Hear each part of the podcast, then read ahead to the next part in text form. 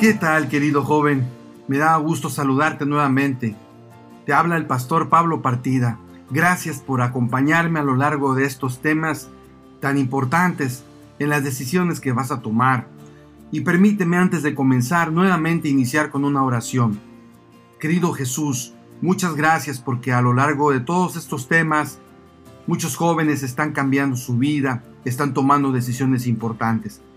Ahora permite que al abrir tu palabra donde quiera se encuentren, donde quiera vivan, tu palabra llegue a sus corazones y ellos, Señor, puedan tomar la decisión más importante de su vida, que es entregar su vida ahora que son jóvenes a Jesús.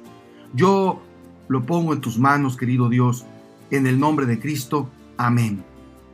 Bien, en esta ocasión quiero hablarte de varios aspectos importantes que tienen que ver con tu futuro. Pero antes de eso, vamos a confrontar una realidad.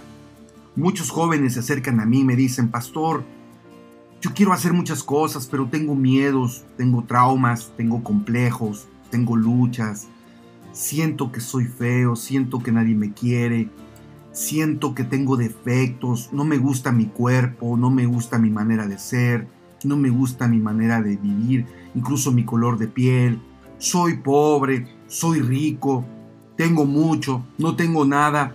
Y la lista es interminable, querido joven, porque en realidad, en el fondo, todo ser humano está insatisfecho con lo que tiene. Como te dije en temas pasados, hay algo que no cuadra en nuestro corazón, hay algo que no funciona bien, hay algo que hace que nuestra vida no sea completa.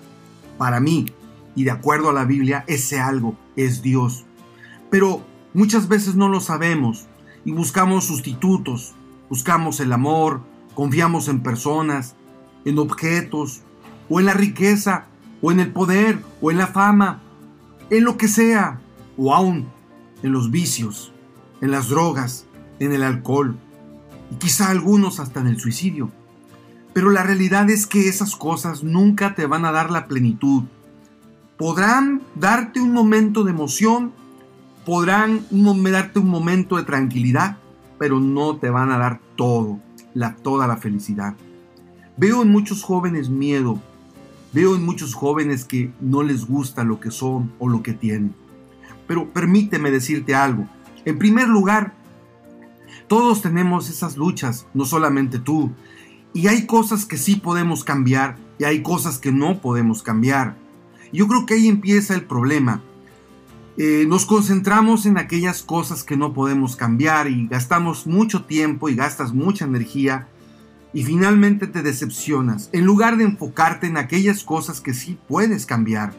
Por ejemplo, yo no puedo cambiar mi color de piel, yo no puedo cambiar si soy pobre o rico, eh, yo no puedo cambiar cierto color de ojos o mi tamaño de estatura hay cosas que yo no puedo cambiar y no me debo sentir avergonzado por ello.